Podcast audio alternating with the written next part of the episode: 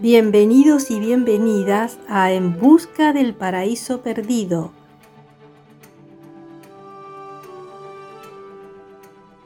Un espacio en el que te propongo realizar un viaje.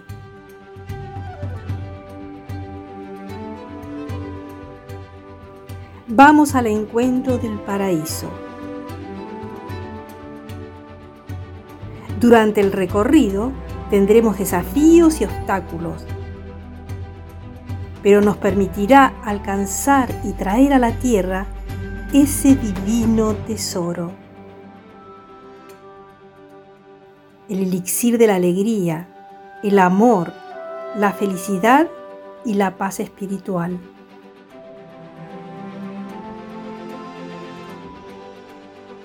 Yo soy Violeta Maresca guardiana de Espacio Alquitara. Te invito a que recorramos juntos este sendero.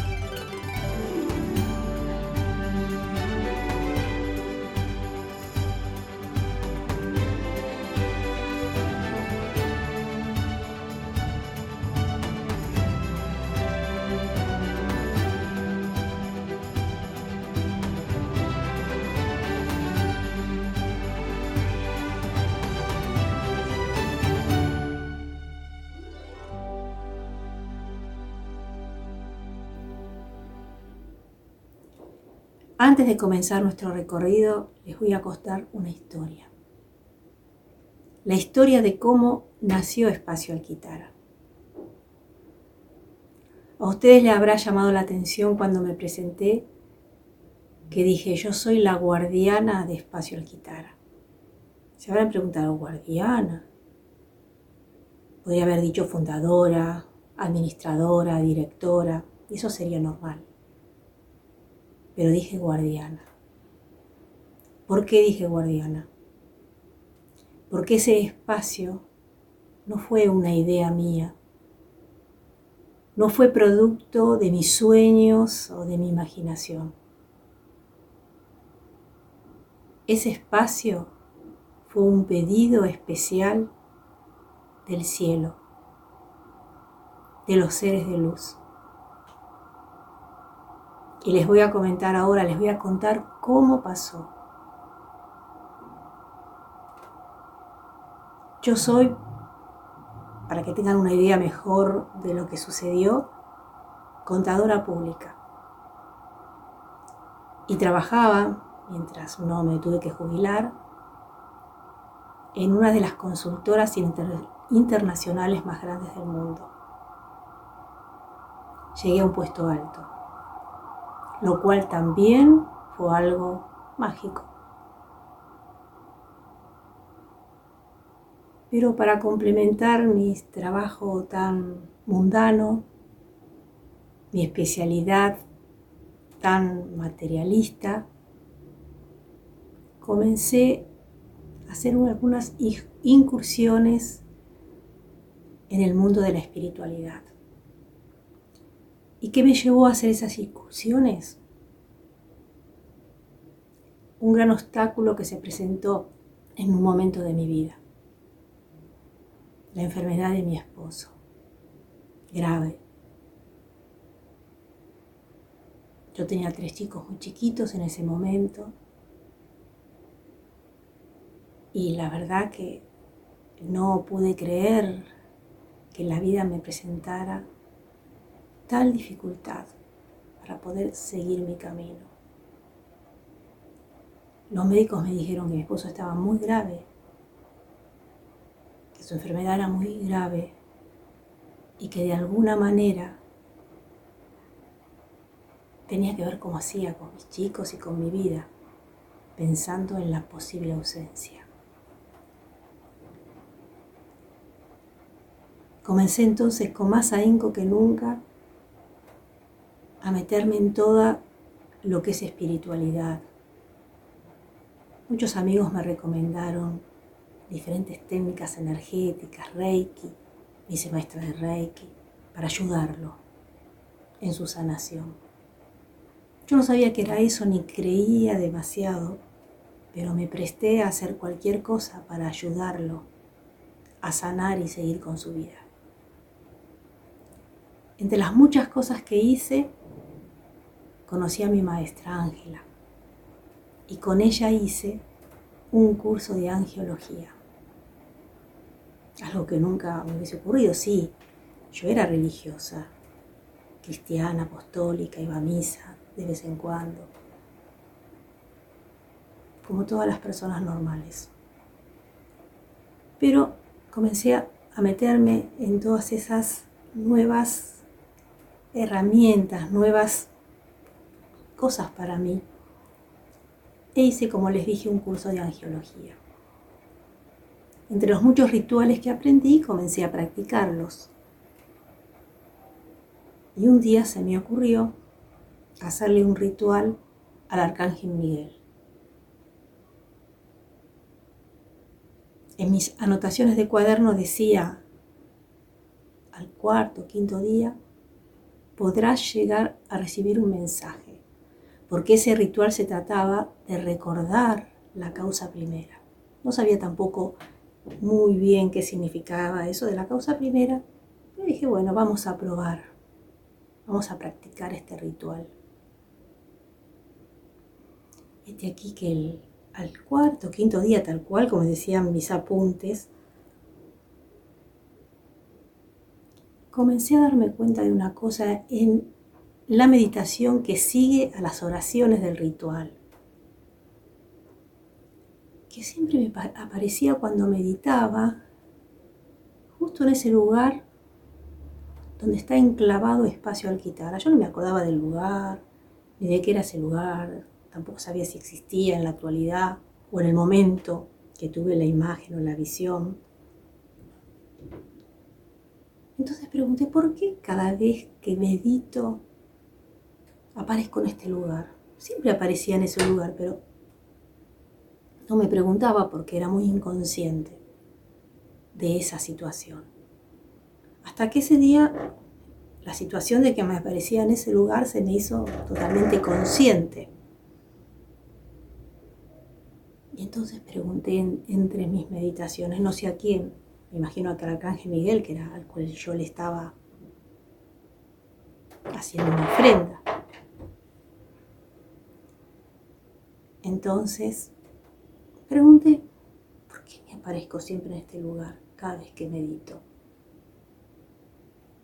Y entonces se me apareció en mi mente un recuerdo relacionado con algo que le había dicho a mi hija en algún momento que como estudiante de psicología le gustaban todas las terapias alternativas, hacer meditaciones. ¿O por qué no compramos un pequeño lugar en Capital donde nosotros vivimos? Así vos tenés un saloncito para hacer las meditaciones, las terapias y también para atender a tus pacientes cuando te recibas de psicóloga. Se me apareció ese recuerdo, que fue dicho al pasar prácticamente. Entonces volví a preguntar en mi meditación, pero no me estarán proponiendo hacer o comprar un lugar para hacer esa, ese, ese proyecto ahí en este lugar, en Temperley.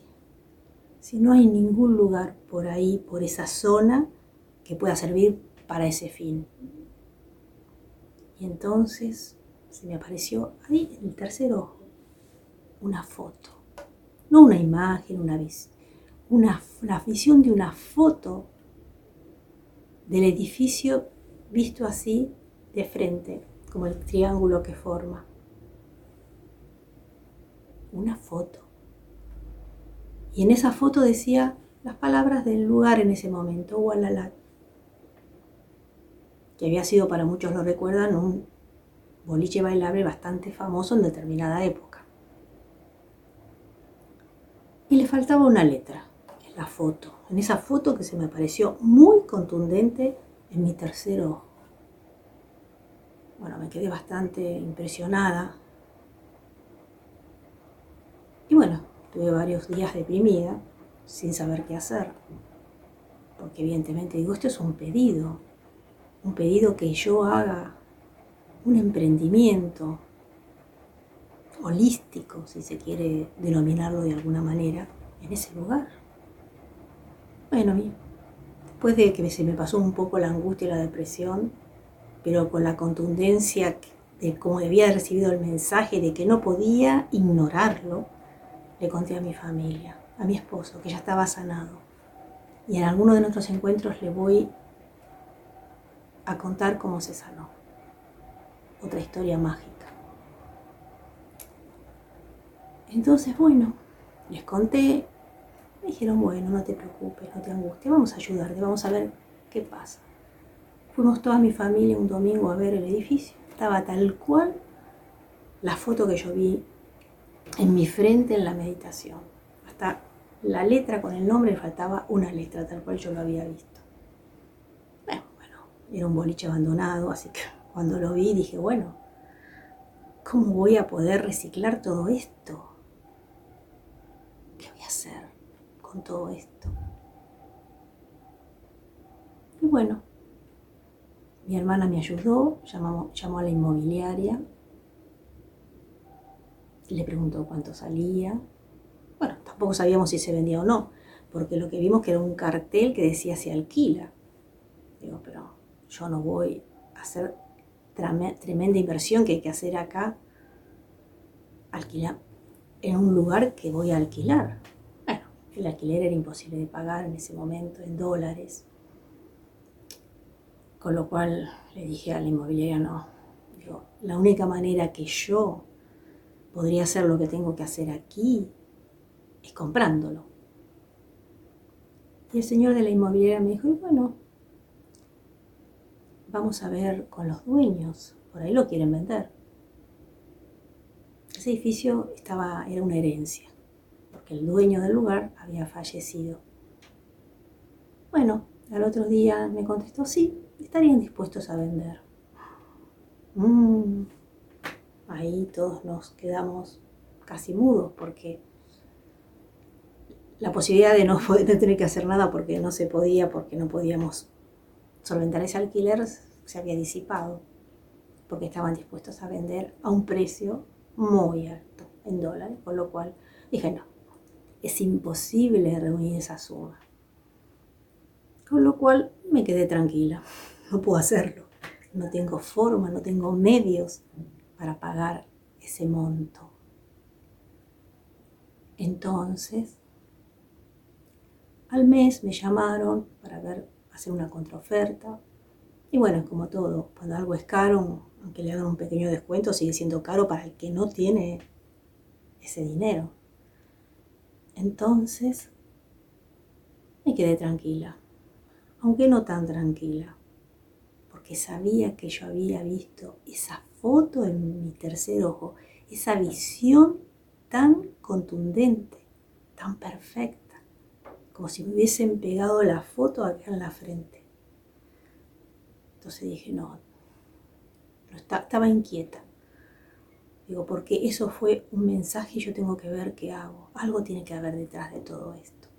Entonces le dije a mi hermana, por favor llama a la inmobiliaria. Decirle que ofrezco la mitad del precio que me están proponiendo, porque más no tengo, pero no tengo ni eso.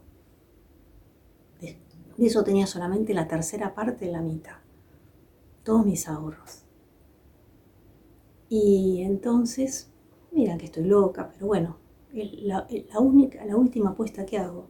Si no puede ser, bueno, que lo que vi lo interpreté mal, no era lo que yo pensaba, era otra cosa, aunque era muy contundente lo que yo había visto. Entonces, pues mi hermana le planteó la, al dueño de la inmobiliaria mi, mi contrapropuesta y como era de pensar, dijo, bueno, su hermana está totalmente loca, es imposible que acepten esa oferta tan descabellada.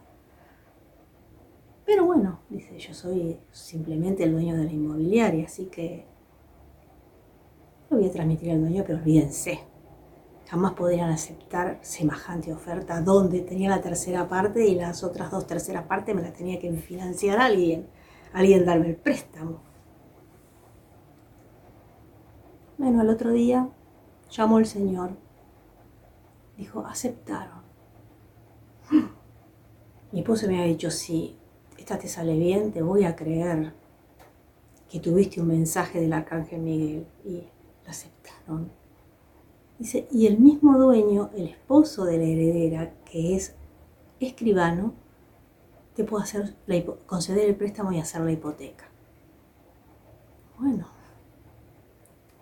yo no lo podía creer, ya no había vuelta atrás. Y entonces fuimos y firmamos el boleto. Cuando firmamos el boleto, el Señor me dice, pero no lo vamos a poder escriturar inmediatamente, porque no nos dimos cuenta de que no habíamos pagado una boleta de la provincia y embargaron el inmueble. Tenemos que esperar que se desembargue. Pasaban los meses y los meses y no había novedades del desembargo. Entonces, bueno, yo ya en esa consultora había hecho toda mi carrera, me habían asociado. Llegó cuatro o cinco meses después, nos comunicaron que había un excedente financiero en la consultora. Jamás pasa esto, y menos en Argentina. Cuando me dijeron el monto que iba a cobrar de dividendo, que siempre era aleatorio, era exactamente el saldo de la hipoteca. Al otro día de, la noticia, me llama el, dueño del edificio. Me dijo, ya se desembargó, podemos escriturar. Fuerte, ¿no? Me acuerdo que mi esposo me había dicho en alguna oportunidad, antes de firmar el boleto, todavía estás a tiempo de arrepentirte si no querés seguir con todo esto. Digo, por mí no quisiera, la verdad, pero cuánto yo le pedí a Dios y a los seres de luz tu sanación cuando estabas enfermo. ¿Cómo puede ser que ahora que ellos me piden algo a mí, yo no lo cumpla? Cuando me puse a su servicio para que te sane. Voy a tener fe, pase lo que pase, me voy a embarcar en este proyecto. Y así fue como nació Espacio Alquitana. Día tras día, material, ladrillo tras ladrillo, material tras material, siempre aparecía el dinero para ir haciéndolo. Y no como yo quería, como del cielo me iban indicando. Fue que una vez que yo iba a pasar a reciclar de planta baja, se me apareció una voz a la noche que me habló y me dijo, pesa por la terraza. Ese es el don que te da el Señor. El resto te lo damos por añadidura. Con lo cual, para que sepan, el lugar sagrado que me pidieron son las terrazas, donde yo hice una pirámide, antena de luz y canal de energía del cielo. Y el piso tercero, donde está el ángel, está el arcángel Miguel pintado. Esos son los dos lugares sagrados del lugar. El resto simplemente es brindarle todas las personas una actividad para su bienestar, para conectarse consigo mismas. Y ahora me han pedido otra cosa. Me han pedido que los guíe en busca de ese paraíso que todos hemos perdido y que todos estamos los espero el próximo encuentro para comenzar la travesía. Adiós.